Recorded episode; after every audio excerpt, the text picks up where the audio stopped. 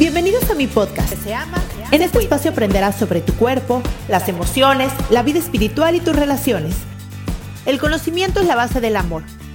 Porque si de algo estoy segura, es que lo que se ama, se cuida. Comenzamos. Comenzamos. Hola, ¿cómo estás? Bienvenido a un capítulo más de Lo que se ama se cuida. Yo soy Cristian Raimond, soy psicoterapeuta, me especialicé en niños, adolescentes, adultos, diagnóstico y prevención de trastornos de la conducta alimentaria y en terapia de pareja. Y hoy les voy a hablar sobre cómo poder acercarte a tu adolescente, cómo poder hablar con él, cómo poder tener una mejor relación. Y son muchas cosas y es un tema muy amplio, pero me gustaría hoy centrarme en cinco cosas en específico que puedes llevar tú en el día a día con tu adolescente que estoy segurísima que va a mejorar su relación. Número uno. Primero es el respeto. Y el respeto, la verdad es que se escucha mucho la palabra respeto, pero yo me doy cuenta que la gente no sabe qué es respeto. La gente solamente ve el respeto como cuando se falta el respeto, es decir, cuando se dicen groserías, gritos, aventadas de puerta, de objetos, y no es solamente el respeto. El respeto es aceptar a la persona tal y como es. Y creo que cuando estamos hablando de una relación papá, mamá, adolescente, este punto es muy, muy importante.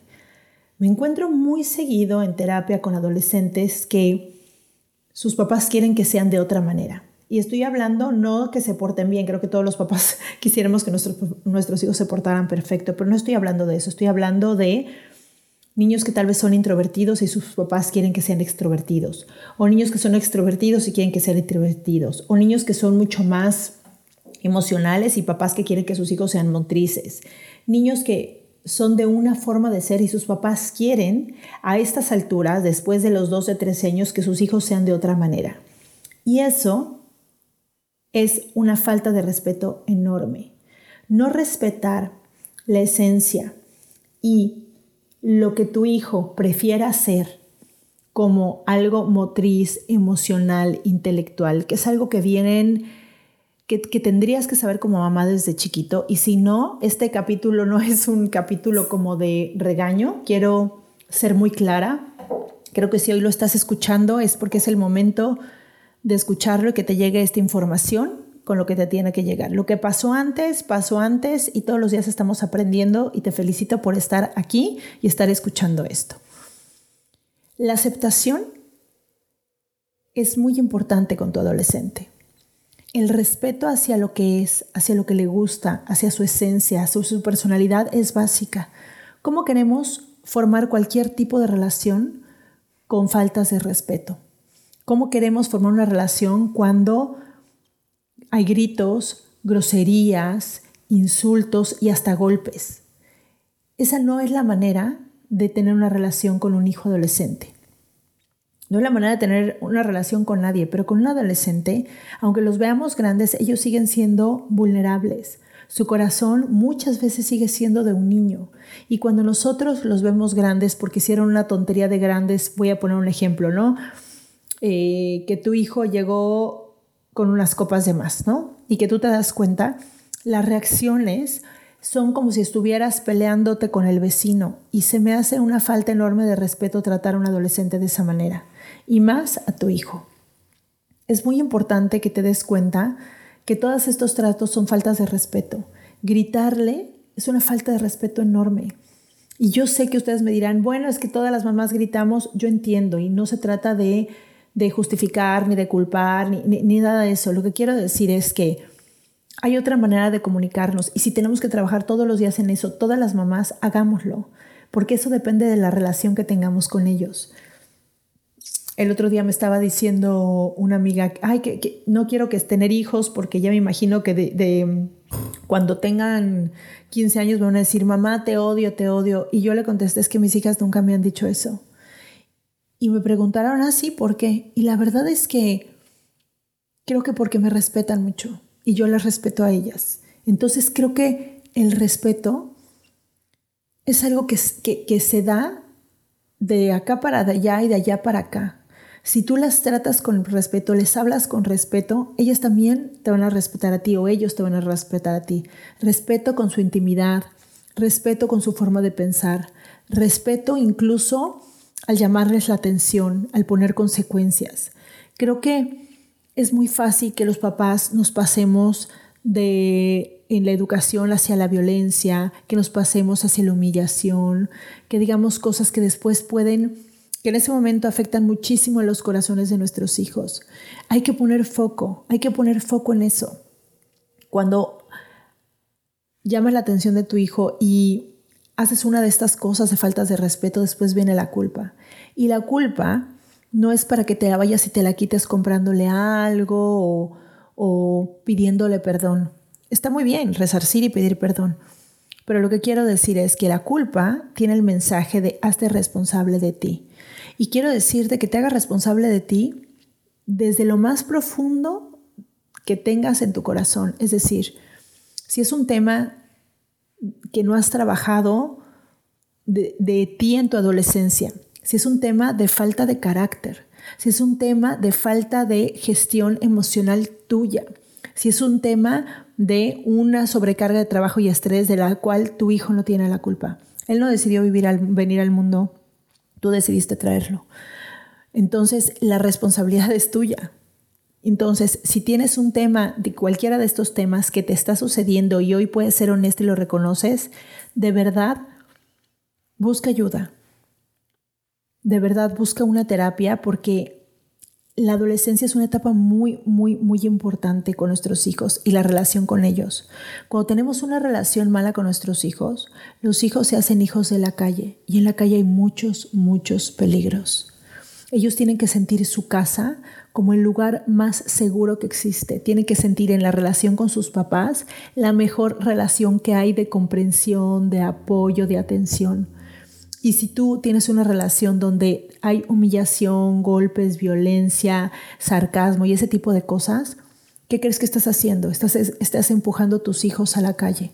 Así es que haz una reflexión profunda de cómo es tu comunicación con tu hijo.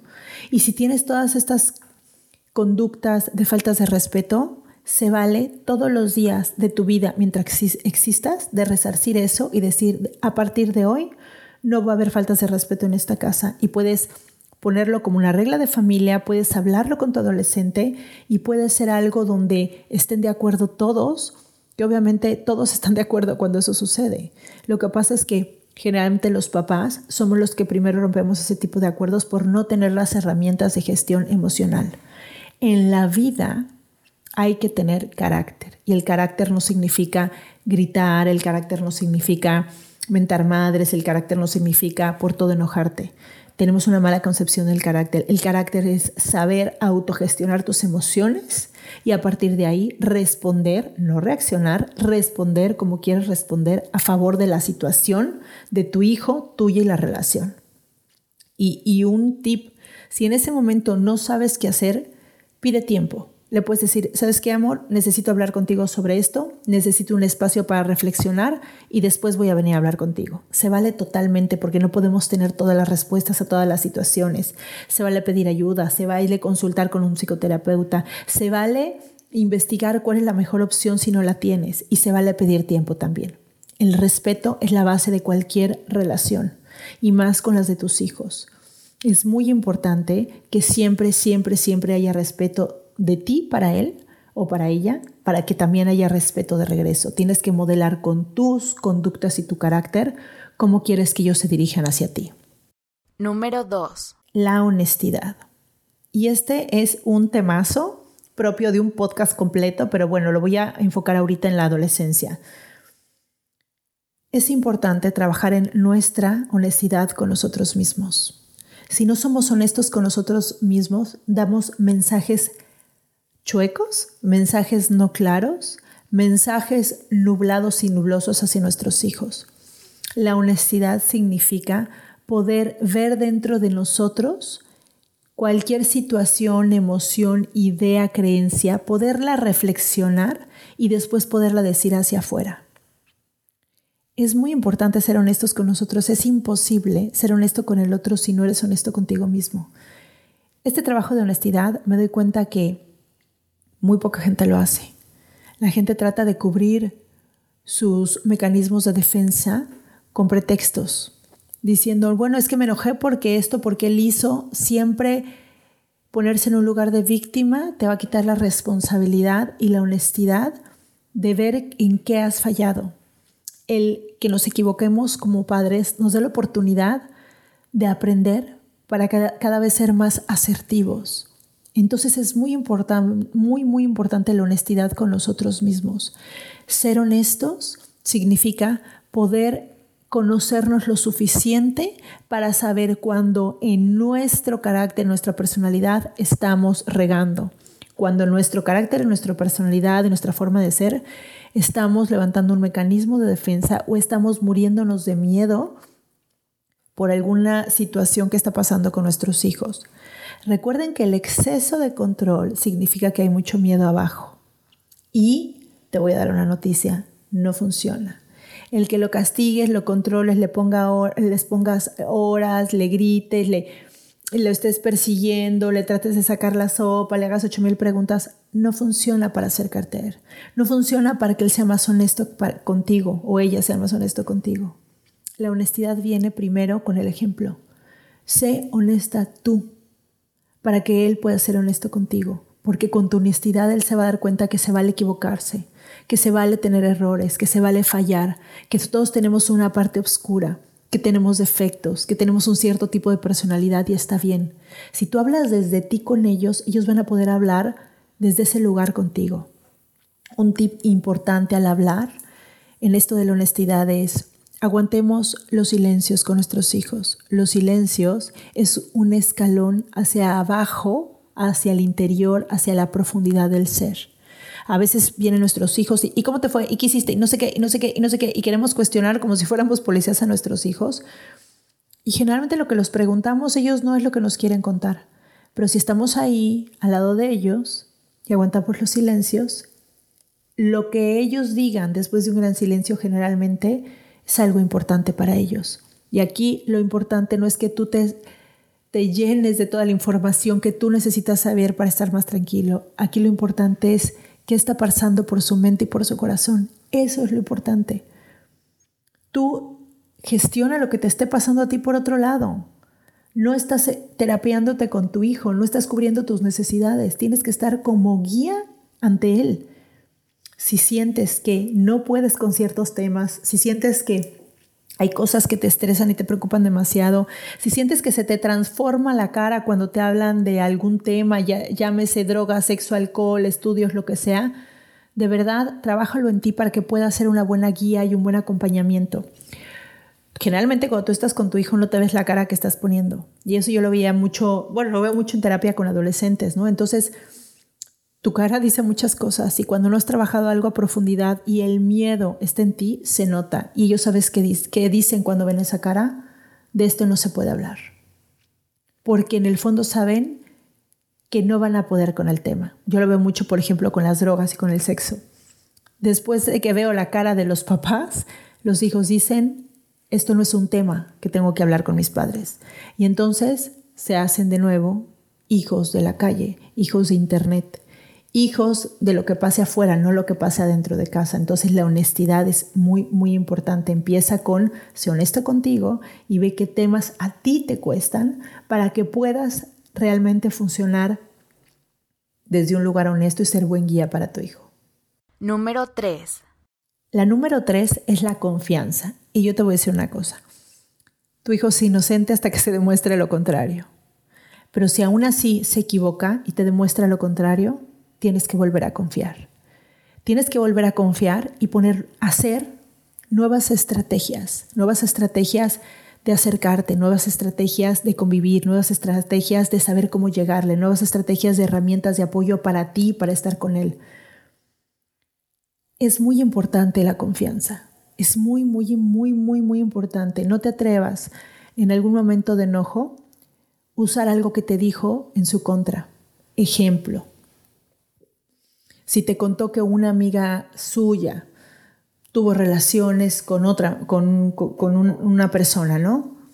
y tú en un momento de miedo, de enojo, le dices, no, no, no, porque no quiero que te vuelvas como chuchita, ya perdiste. Ya perdiste, porque no puedes usar la información que él o ella te da en su contra. Y menos cuando estás molesto. Cuando esos temas te asombren o lo que sea, date cuenta de, wow, ¿no?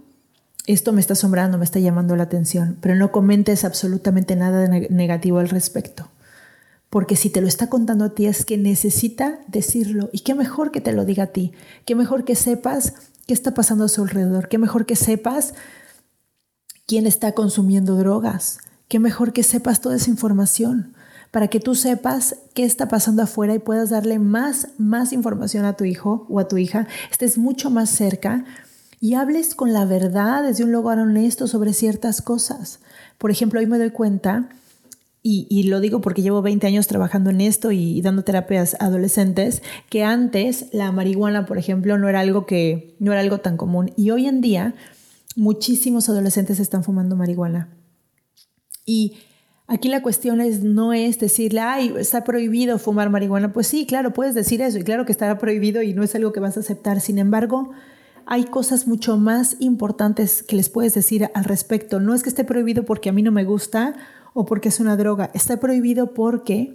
Y entonces ahí pides ayuda, ahí te pones a investigar. Yo algo que les digo y se los digo de una vez, yo trabajé en una clínica de adicciones y trastornos alimenticios y la gente que estaba ahí por la adicción a la marihuana era la gente junto con las niñas, eh, las chavas que tenían anorexia, era la gente que se les notaba en el momento como un pequeño retraso.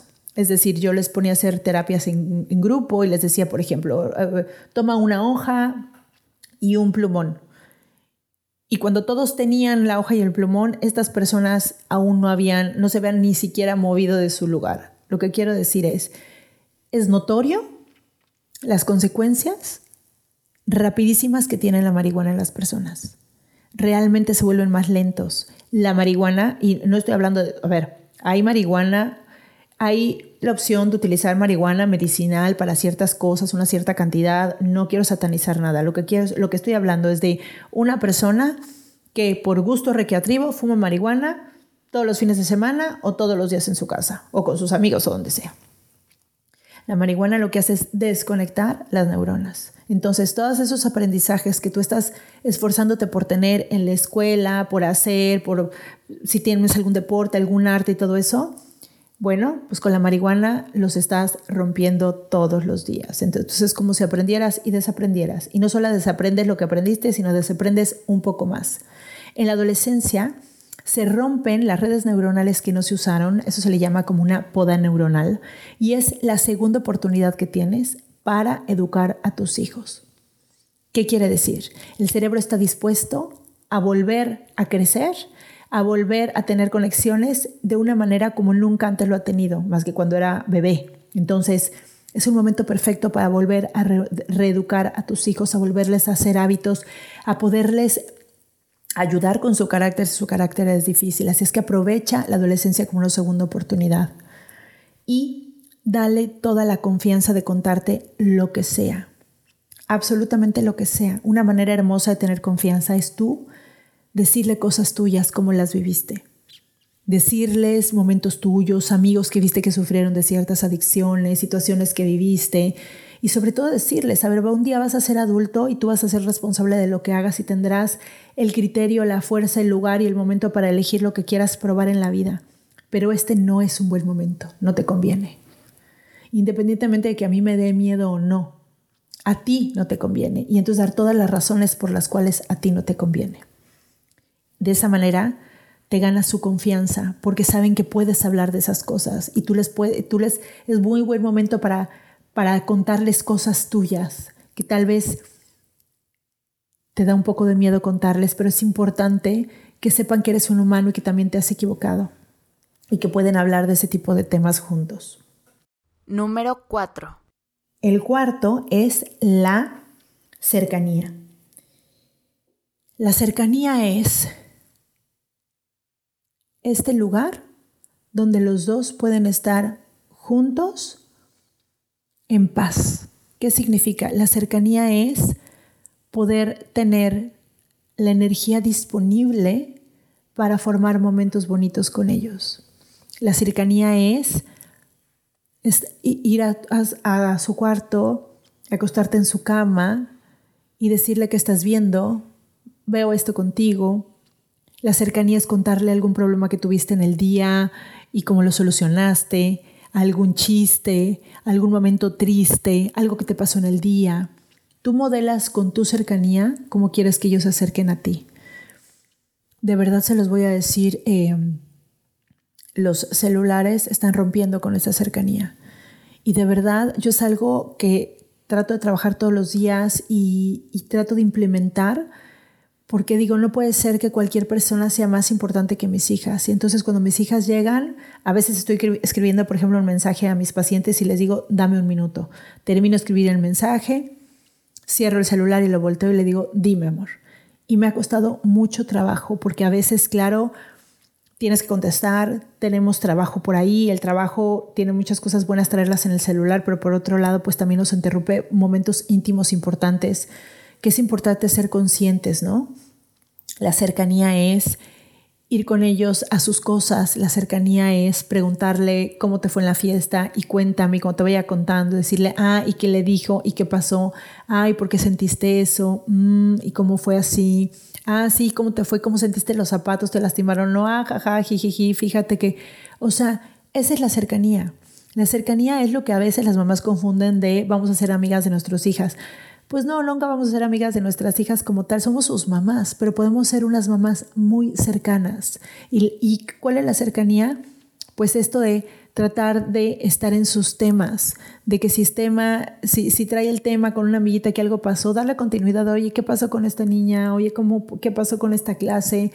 Oye, si se va a hacer el plan del viernes, que vea que, les, que, que te interesa su vida, hasta en estos detalles que crees que no son importantes para ellos, son importantes los detalles de esta edad. A esta edad son muy importantes los detalles y si tú estás atenta a los detalles, vas a tener cercanía. Número 5. Y el último es, obviamente, lo que es la respuesta de todo siempre, que es el amor. El amor es la respuesta de todo. Todas las formas de amor, absolutamente todas, es momento de usarlas. Todos los lenguajes del amor y pueden leer un libro que se llama Los cinco lenguajes del amor, muy bueno. Y habla de todas las maneras donde podemos demostrar el amor. Demuestra el amor con un mensajito en su WhatsApp diciéndole que lo amas. Demuestra el amor poniéndole comentarios o corazoncitos en sus cosas del, en sus redes. Demuestra el amor cuando sale de tu cuarto y le dices, a ver, ven para acá, dame un beso, te quiero dar un abrazo. Demuestra el amor cuando sales al súper y te acuerdas que esa bebida o ese postre le gusta y se lo traes a la casa. Demuestra el amor cuando le dices, ok, te voy a dejar, me está costando mucho trabajo, me voy a quedar despierta porque estoy nerviosa, por favor te pido que me mandes la ubicación, que tengamos conectado el 360 para que sepa dónde estás, pero quiero que vayas porque quiero que te la pases bien, pero quiero que sepas que yo aquí estoy pendiente por cualquier cosa que necesites. Es una gran muestra de amor. Demuestra el amor cuando le, puedes tener algún detalle en, su cuarto, cuando le dices, bueno, vamos a comprar el café que te gusta. Demuestra el amor de todas las maneras que pueda hacer. Yo entiendo que hay mamás o papás que por su historia son papás que no son amorosos. Y lo entiendo bien y hoy te digo que no es tu culpa que no tengas ese aprendizaje. Pero hoy sabes que sí es tu responsabilidad. Tienes a una personita que necesita tu amor y que te lo va a recibir mucho mejor que cualquier persona en este mundo. Así es que ensáyalo con esta persona, hazlo con esta persona, vean cómo crece el amor. Tócale sus manitas, dale besos, tállale su espalda, abrázalos, acaríciales el pelo. Haz todo lo que puedas hacer para demostrar cuánto los quieres y sobre todo díselo mucho. Dile lo importante que es su existencia en tu vida. Dile cómo viviste tu adolescencia y las cosas que te costaron trabajo y lo que hoy quieres ser como mamá para ellos. Dile cuánto lo amas todos los días de tu vida en mensajes, en palabras, con besos, con actos de servicio, con regalos, con todo lo que puedas. Díselo todo el tiempo. Los padres amorosos generalmente tienen buenas relaciones con sus hijos. Y aunque a veces se equivoquen, las relaciones se restauran o se establecen mucho más rápido porque hay mucho, mucho amor. Y el amor sana y cura muchísimas cosas y muchísimos momentos y muchísimas heridas. Así es que el amor es la respuesta de todo. Y si esto, si el amor le inviertes al amor, generalmente todo lo demás va a ser mucho más fácil.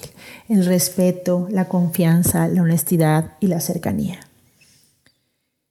Si tienes un hijo que está teniendo problemas, que no sabes qué hacer con él, que realmente te está causando preocupación, ansiedad, tu instinto te dice que anden malos pasos, por favor acércate a una terapia para tu hijo de verdad a los adolescentes les fascina, les fascina su terapia, les encanta tomar su terapia, realmente les gusta muchísimo.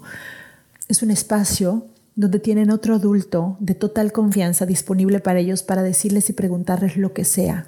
Y aceptan de ese otro adulto todo lo que les diga.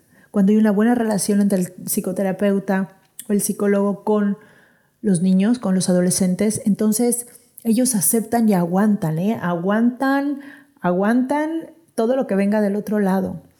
Aguantan el hacerse responsables, aguantan el que les pongas la verdad enfrente de lo que están haciendo, aguantan que les regrese su victimez, su malagradecimiento, todo, todo, todo lo que esté pasando ellos lo aguantan porque saben que tú no tienes ningún interés abajo de esto que simplemente les estás reflejando lo que ellos están haciendo y les estás ayudando a que reconozcan su esencia y que desde ese lugar sepan lo valiosos que son. La verdad hay que tomar decisiones y, y, hay que acompañarlos. A mí me tocó ahorita con Maya tomar una decisión muy difícil cuando decidimos que hiciera la prepa ella sola, la hice en cinco meses y fue una decisión difícil, pero al final yo le dije, a ver, vamos a hacerlo juntas, en el sentido de tú vas a tener que estudiar, yo no voy a poder estudiar por ti, ¿no? Pero vamos a tratar de seguir este camino, yo voy a apoyarte en lo que yo pueda al lado de ti, yo voy a estar contigo, pero es algo que tienes que hacer tú. Y así nos acompañamos y así fue. Ella terminó en cinco meses toda la prepa, hizo su examen en la universidad, pasó su examen muy bien, con más de nueve, me la becaron y, ahora está estudiando ya en la universidad en la NAWAC Psicología, cosa de que a mí me hace sentir sumamente orgullosa. Solamente tiene 16 años, pero ella ha decidido este camino en el cual yo estoy muy cerca, muy, muy cerca de ella, porque quiero vivirlo con ella, número uno, porque quiero que sepa que me tiene y porque quiero que la casa sea el lugar más seguro para ella y que sepa que en el camino que, agarremos, podemos desviarnos y podemos equivocarnos y podemos retomarlo todos los días. Entonces hay decisiones como esta que cuestan mucho trabajo, mucho trabajo tomar, pero cuando somos honestos y cuando hay amor y cuando hay todo eso, ni siquiera da tanto miedo equivocarte porque sabes que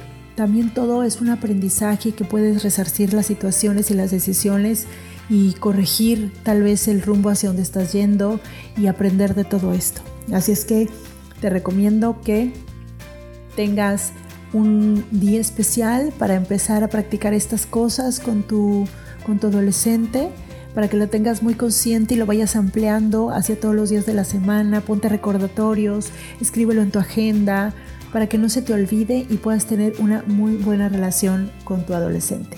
Espero que te haya servido este podcast. Si te sirvió, por favor, compártelo a otras mamás o papás de adolescentes que puedan tener em, que puedan tener opciones, ideas, herramientas de las que estoy dando aquí, puedan acercarse a su adolescente. Muchas gracias por tu estrellita, por seguirme, por tus comentarios. Eso me ayuda muchísimo a llegar a más mentes y a más corazones, que justo es la finalidad de este podcast. Te mando un beso y te veo el siguiente miércoles. Bye bye.